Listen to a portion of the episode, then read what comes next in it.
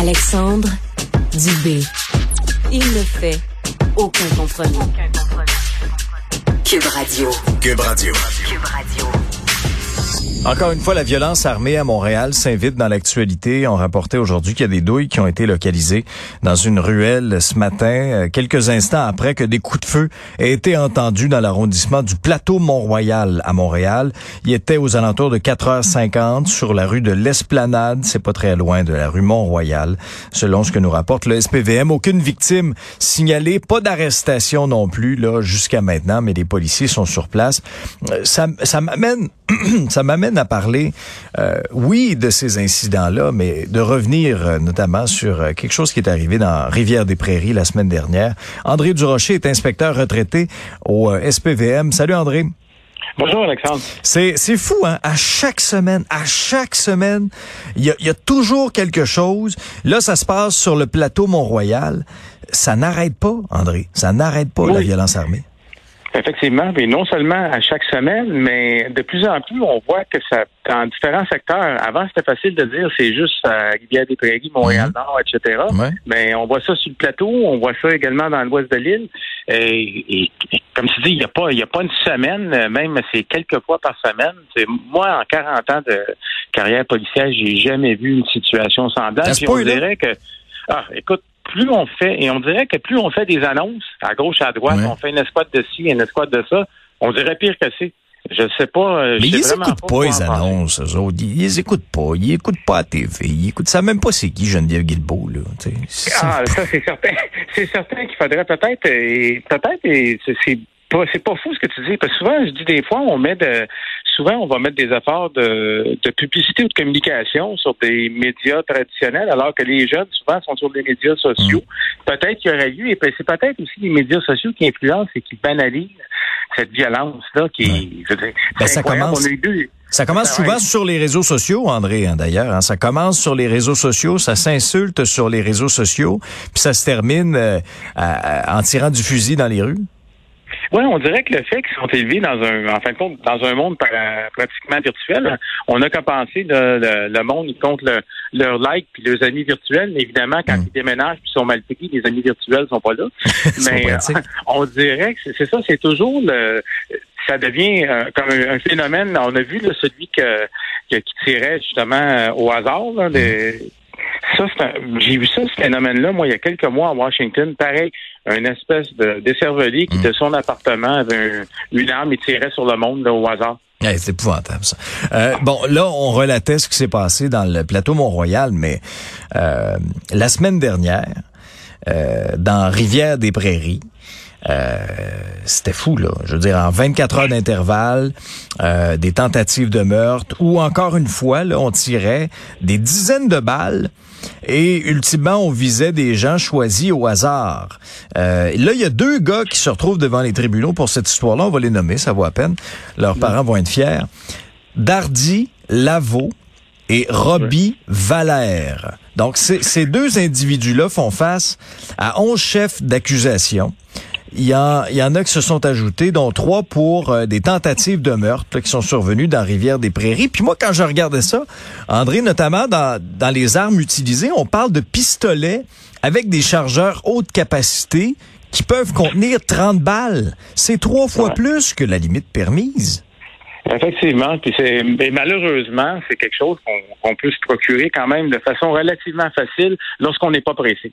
Euh, je l'ai dit souvent, les lois qu'on a ici, en fin de compte, sont efficaces pour empêcher des, euh, euh, si on veut, des gestes compulsifs.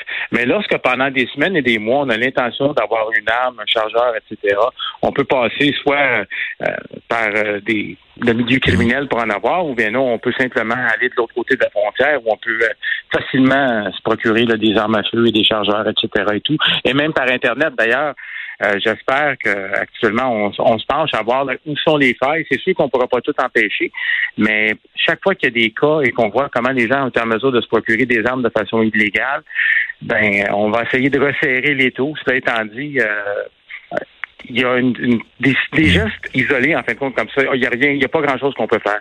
Mais moi, je le mets tout dans le contexte de la violence qu'on a actuellement à Montréal de façon générale.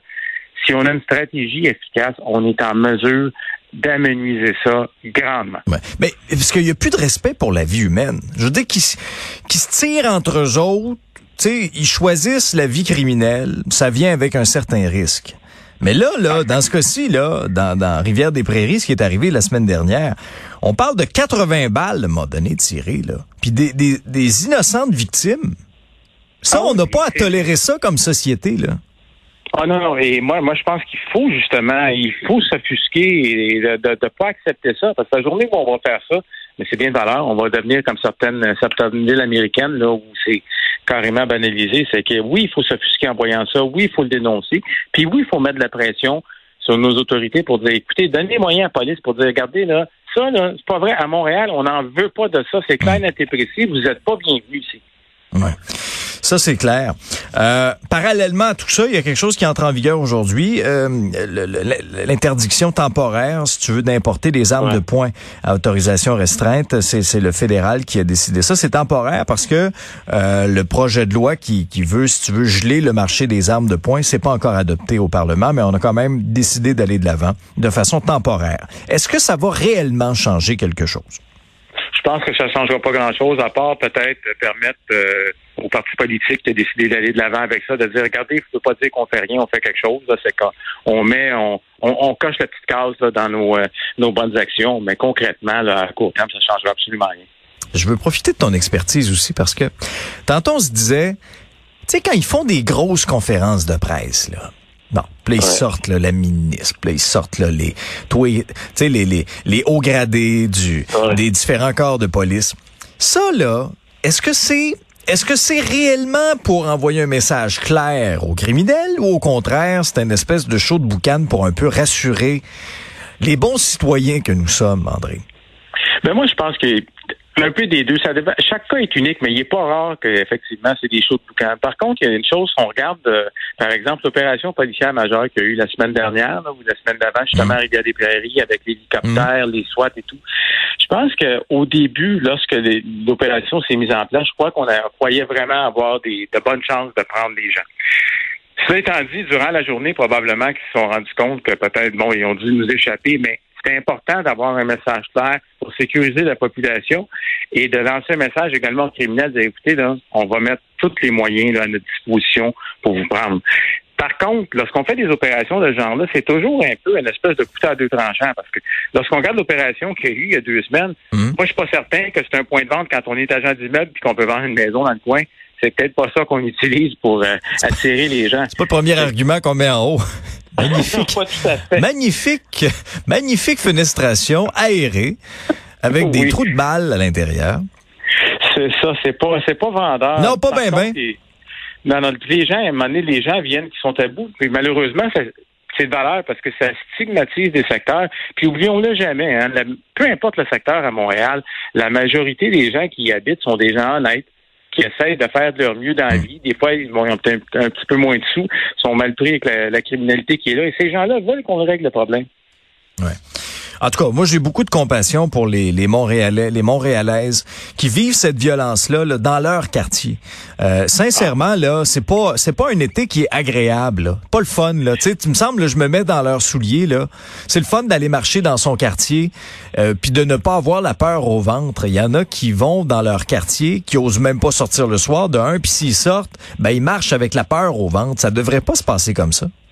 Non, puis on devrait pas voir, comme on a vu là, au cours des dernières semaines, dans certains quotidiens, des caricatures qui montrent la nouvelle mode à Montréal, là, que les gens euh, les vestes par balle en vendent dans des vitrines. Je trouve que c'est un peu. Oui, on peut rigoler, là, mais Mm. c'est pas drôle. là. Le fond de Ouais. ça, c'est c'est triste. Ouais. Euh, André, je, je veux t'entendre aussi sur euh, l'histoire du bureau d'enquête cette semaine. Euh, oh, je pense qu'on... André, est-ce que tu es toujours là? Oui, Ah, oui, parfait. je suis là. OK, c'est très bien. Euh, ce que j'allais dire, avant d'avoir nos effets musicaux, euh, c'est l'histoire de Frédéric Silva. Euh, sorti par le bureau d'enquête. C'est fascinant, là. Euh, Frédéric Silva, pour vous situer, c'est cet ancien tueur à gages qui serait relié là, à des dizaines de meurtres. Il a reviré sa veste. Il a choisi de collaborer avec la police. Puis là, on apprend ce matin dans le journal qu'il y a des acteurs du milieu criminel, possiblement des gens qui auraient commandité ces, ces meurtres-là, qui ont quitté le Canada depuis qu'ils ont appris que Silva collabore avec la police. Es-tu surpris, toi, de voir ça, qu'il y en a qui ont pris la poudre d'escampette, sentant peut-être la, la soupe un peu chaude, là? Ah, pas du tout. Et visiblement, avec les problèmes qu'on a au bureau des passeports, j'imagine que leur passeport était déjà en règle d'avance. Oui, on leur souhaite. Je pense pas qu'ils ont mis la petite chaise de camping euh, en avant de Guy Favreau, là. Oui, effectivement, mais les, les gens, en fin de compte, ce que ça me démontre lorsque des gens deviennent délateurs et virent leur place de côté, c'est euh, la nature humaine. Hein. À un moment donné, quand vient le temps d'essayer de sauver sa propre peau ou celle de ses proches, ben les gens passent à table. On on se pas, là, c'est pas par grandeur d'âme que ces gens-là commettent ces gestes-là. Donc, à ce moment-là, euh, à partir du moment où ils commencent à parler, ben, il y a des gens qui ont peut-être pas conscience tranquille. Puis ça, ce que ça amène, lorsqu'on a des délateurs comme ça, on sait où ça commence, on ne sait pas jusqu'où ça va finir, parce que là, ça, ça permet peut-être d'en mettre la main au capin d'une personne qui, lui, va peut-être aussi devenir un délateur, etc. Et là, ça devient comme une espèce de domino. Donc, c'est très préoccupant. Il y a des gens qui sont partis, qui peut-être euh, n'ont pas laissé d'adresse et ne reviendront pas, qui ont pris des billets à aller, pas de retour. Ouais. Et ça dépend où ils vont. Parce qu'il y a des endroits où euh, il y a un traité d'extradition, où c'est plus facile d'aller les chercher. Mais j'ai l'impression, du moins, je sais pas, moi, si je suis un criminel, euh, je choisirais peut-être une destination où ce serait plus difficile pour les autorités de me ramener par la peau du cou, là. Effectivement, au lieu de regarder euh, si c'est un 5 étoiles ou un 4 étoiles, je regarderais s'il y, y a effectivement le traité d'extradition ou non. J'en parlerai à mon agent de voyage. Mm Oui, non, non, c'est ça. Ça, c'est ça, c'est clair. Mais ça a tout un potentiel quand même, l'affaire Frédéric Silva, parce que euh, euh, quand je lisais dans le journal, l'excellent travail, puis je tiens à le souligner, là, de nos collègues Éric Thibault puis Félix Séguin, tu sais, quand, quand il y a des, des gens du milieu qui disent hey, ça, ça a le potentiel d'être plus gros, d'être plus big que Gérald Galland. Oui, et c'est pas, rien, effectivement. Et, non, non, ça, ça je crois que c'est au cours des prochains mois qu'on va découvrir l'ampleur et la magnitude de, de cette enquête-là et de, tout ce qui va en découler. Là, ça va, ça va être un important. En fin de compte, on va pouvoir vivre un véritable roman policier en temps réel. Et mmh. ça va être fascinant pour tous les gens qui ont de l'intérêt. Là, vraiment, là, c'était, on peut pas avoir un plus beau dossier que ça. D'ailleurs, quand lorsqu'ils ont procédé à l'arrestation de Frédéric Silva, je m'en souviens, j'étais, j'étais encore au Espérien à l'époque. Raconte-nous donc. Ben, ça avait été toute une affaire. Là, ce qui avait fait le, la filature qu'il avait eu euh, de SWAT et tout quand ils l'ont arrêté dans le Vieux-Montréal, c'était évidemment, il y a eu des belles techniques d'enquête utilisées et ça a été une très belle prise de la part des enquêteurs dans, dans, ce dossier-là. Et comme on voit, euh, déjà, le fait de l'avoir arrêté, c'était une belle prise lorsqu'on connaît euh, le profil de l'individu et son, son background. Mais là, lorsqu'on voit là, ce que ça a donné, là, ça vient montrer justement l'ampleur et l'importance de cette arrestation. Ouais, mais on va s'entendre sur une chose, là. Lui, il y a une cible dans le dos, là. Euh, c'est sûr que si j'appelais une compagnie d'assurance pour avoir une police d'assurance vie, euh, je suis pas sûr qu'il serait assurable. même si je suis convaincu que s'ils deviennent des ils vont quand même euh, il va avoir la, protection et là, il y a toutes sortes de mécanismes qui sont en mm. place. On peut lui donner une autre identité, etc. Mais ça, euh, on n'en est pas là actuellement. Et ce qui est important, c'est tout le travail qui va se faire parce que lorsque les gens deviennent délateurs, évidemment, on doit, ils doivent passer à table pour tout et pas juste pour certaines, les choses qu'ils choisissent.